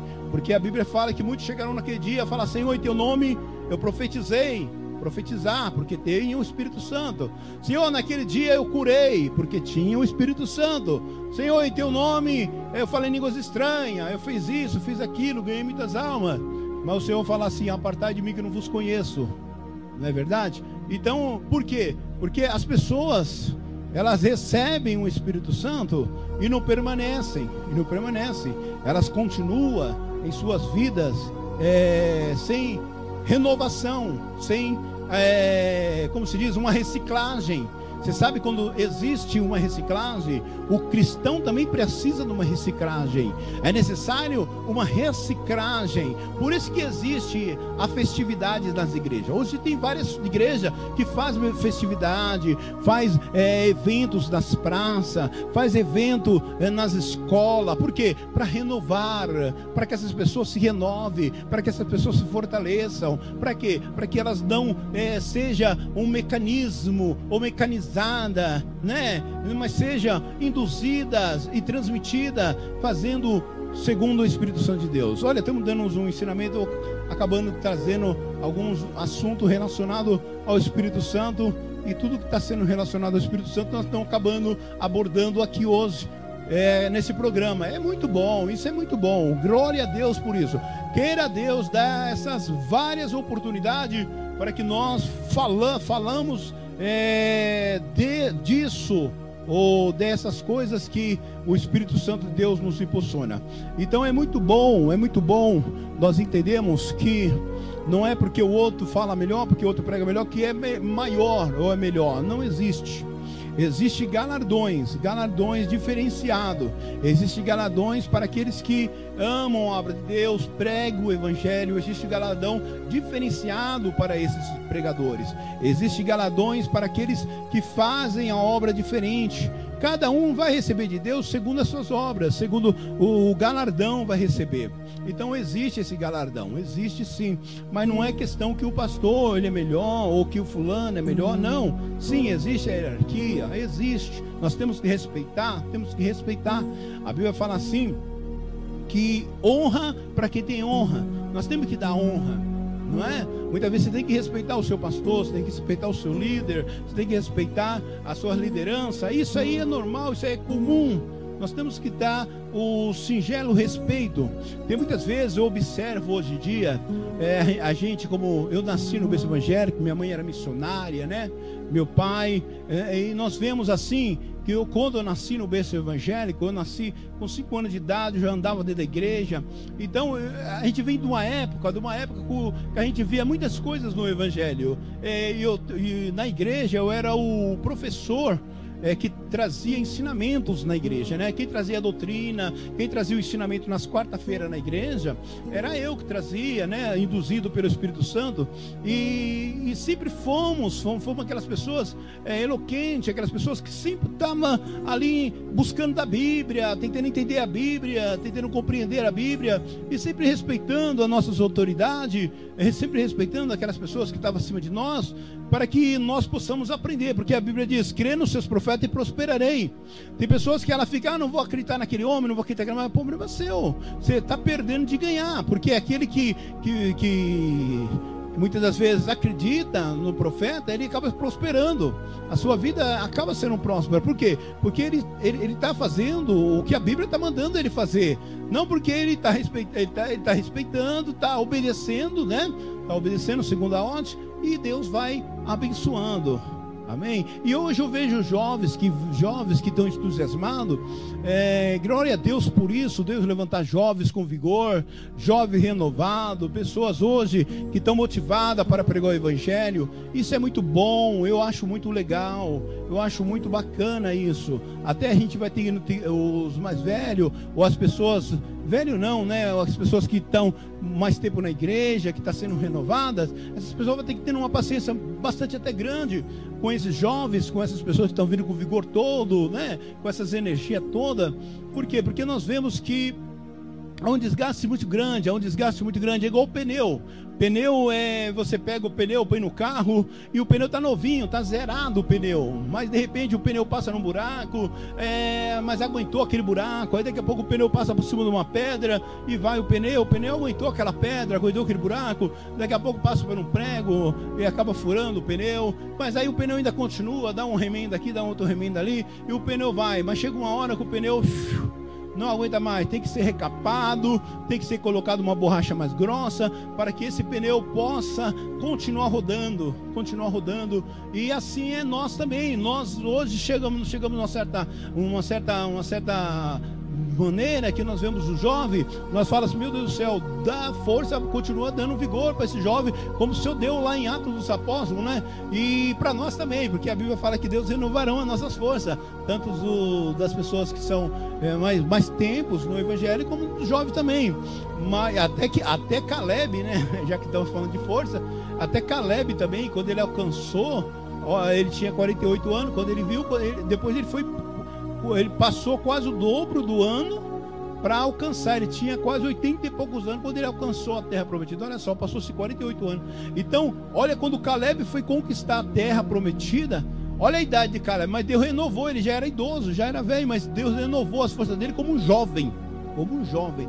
Então, as promessas de Deus, elas se cumprem. E quando elas se cumprem, mesmo que nós somos velhos, Deus renova, Deus dá vigor. Mas não é igual também o do jovem, né? É igual do pneu que nós estávamos falando. Ele tem que ser renovado, vai ter que ser renovado. É a mesma coisa, nós olhamos esses jovens e vemos eles com, aqui, com o vigor todo, mas mal sabe eles que amanhã vai ter uma pedra que eles vão ter que passar e eles vão enfrentar aquela pedra e depois vai ter aquele buraco também, vai ter aquelas tudo, vai ter que passar por tudo isso né? Esses jovens que agora estão começando, graças a Deus por isso, mas eles vão ter que ter todas essas pedras no caminho, ou esses obstáculos no caminho, que eles vão enfrentar, é, pra, pra, vai, vai ter desgastes, mas só que é, nós, vamos sendo recapados, né? Vamos sendo recapados, vamos sendo recapados. Chega uma hora que não aguenta mais, que não dá mais para recapar.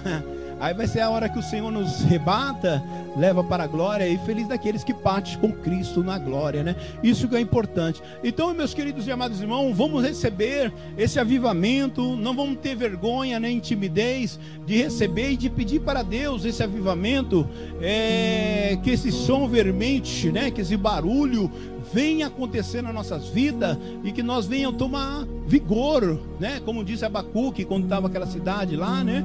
Ele pedia, Senhor, aviva a tua obra, aviva a tua obra, aviva o teu povo no meio no meio dos anos, a oração de Abacuque foi essa, para que Deus renovasse. Por quê? Porque a desgaste, a canseira, o mundo, né, as lutas, as dificuldades, problemas que você enfrenta, você, você, você pensa que venceu, é igual, Vamos, vamos, falar de problemas? Vamos falar de problemas? Eu vou, vou, Já acabamos a mensagem, já acabamos aquela mensagem. Agora eu, eu sei que eu não estou naquela mensagem, mas só para vocês entender. Davi, o que que Davi fez? Davi venceu o, o, o Golias. Davi venceu o gigante. Mas Davi agora falou, podia pensar Davi, Davi era um cuidador de ovelhas. Davi pensou, poxa, agora estou perto do rei, né? Agora eu vou ficar ali perto do rei, comer um pouquinho. Ainda mais que eu venci o gigante, que eu trouxe a cabeça do gigante na mão. Agora que tá bom para mim, agora que tá bom. Porque eu vou ser bajulado, eu vou ser dengado e vou ser recebido como rei. Mas não foi assim, né? Apesar que Davi foi rei por três vezes. Mas porém não foi assim. Quando chegou lá, a Bíblia fala que entrou um espírito mau em Saul e ficou com raiva de Davi. Olha só.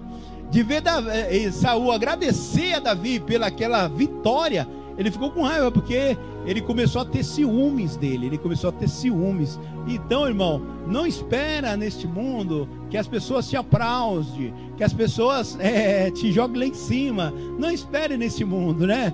Todas as lutas que você consegue enfrentar, você ainda vai ter mais obstáculos. Davi não foi só o gigante que ele teve que enfrentar. Ele teve que enfrentar o gigante, depois foi os filisteus, depois foi os amorreus, e foi assim por diante. Davi foi conquistando, Davi foi conquistando, Davi foi, foi lutando.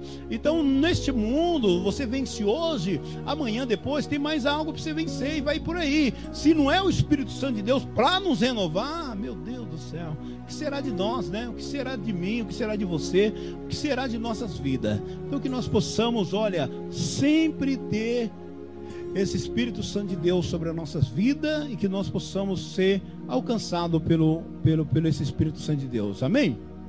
Glorificado seja o nome do Senhor. Nós vamos. Nós temos cinco minutos ainda, nós vamos fazer essa oração. Nessa oração eu vou apresentar você, sua família.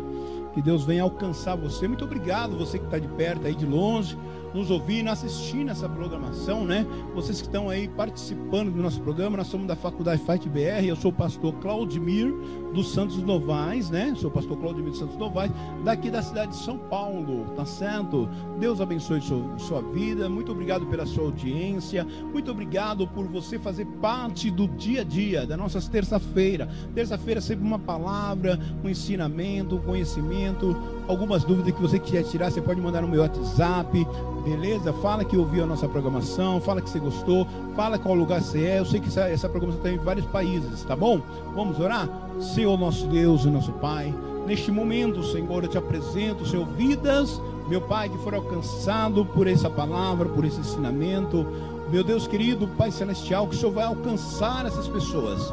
Nós sabemos, Pai querido, Pai amado, que vidas estão precisando de um renovo, de uma fortaleza, Pai uma fortaleza para dar vigor para suas vidas. Lutas, dificuldade têm surgido em suas vidas, tem deixado eles desanimados, mas que Hoje, pelo poder do teu Espírito Santo, Pai, como servo teu, ministro da tua palavra, pregador do teu evangelho, eu determino sobre essa vida, sobre este lar, sobre essa família, renovo, fortaleza, vigor, energia, determinação, ousadia, capacitação nesta casa, neste lar, nesta família, agora, em nome de Jesus Cristo, receba, em nome de Jesus a tua vitória, em nome de Jesus. Amém? Tome posse da tua vitória, assim que Deus permitir, estaremos outra vez aqui na terça-feira, falando do amor de Deus. Deus abençoe a todos, um forte abraço. Sou irmão em Cristo, pastor Claudemir, aqui na TV Amaral TV. Deus abençoe, até mais.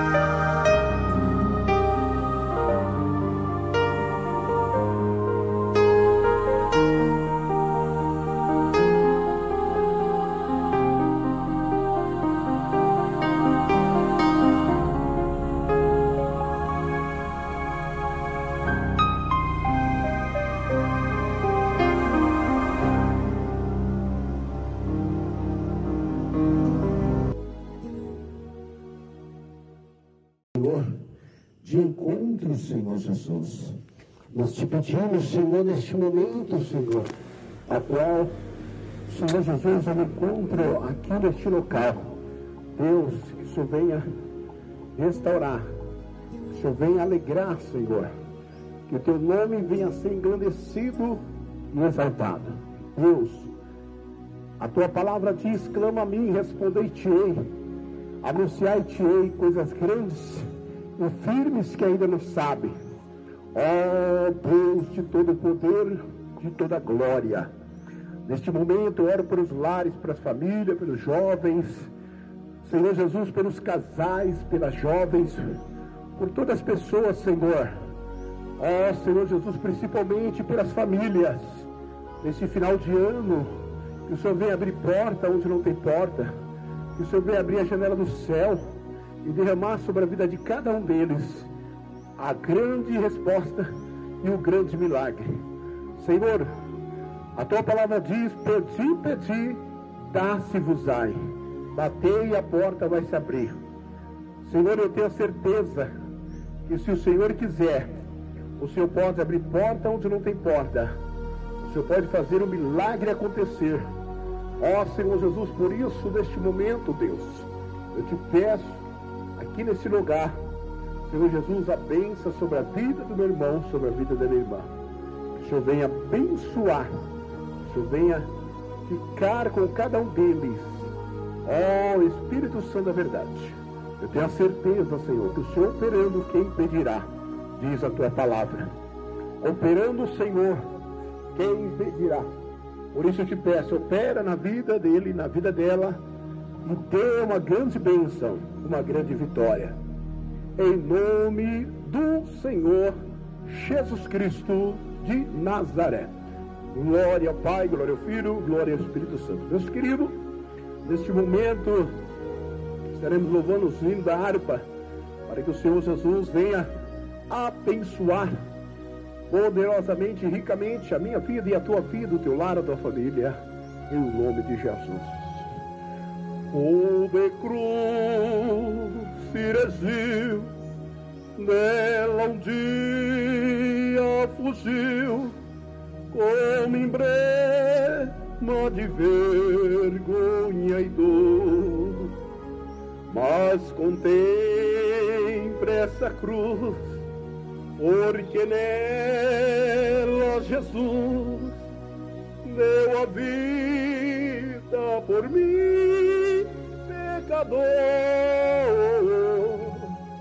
Sim, eu amo a mensagem da cruz, quer morrer, eu a vou proclamar. Levarei eu também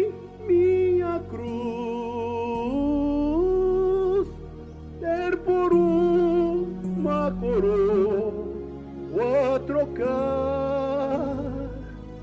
Eu aqui com Jesus, a vergonha da cruz, quero sempre levar e sofrer. Cristo vem me buscar e com ele no lar uma da glória e de ter. Sim, eu amo a mensagem da cruz, ter morrer, eu a vou proclamar. Levarei eu também minha cruz,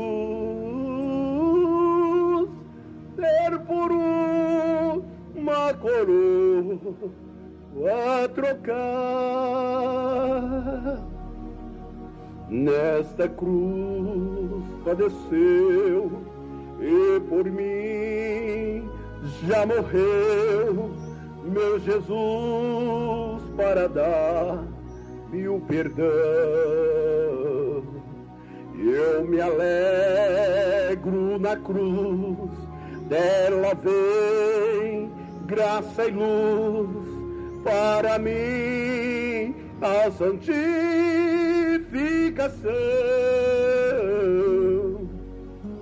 Sim, eu amo a mensagem da cruz, ter morrer, eu a vou proclamar. Levarei eu também minha cruz, por uma coroa a trocar.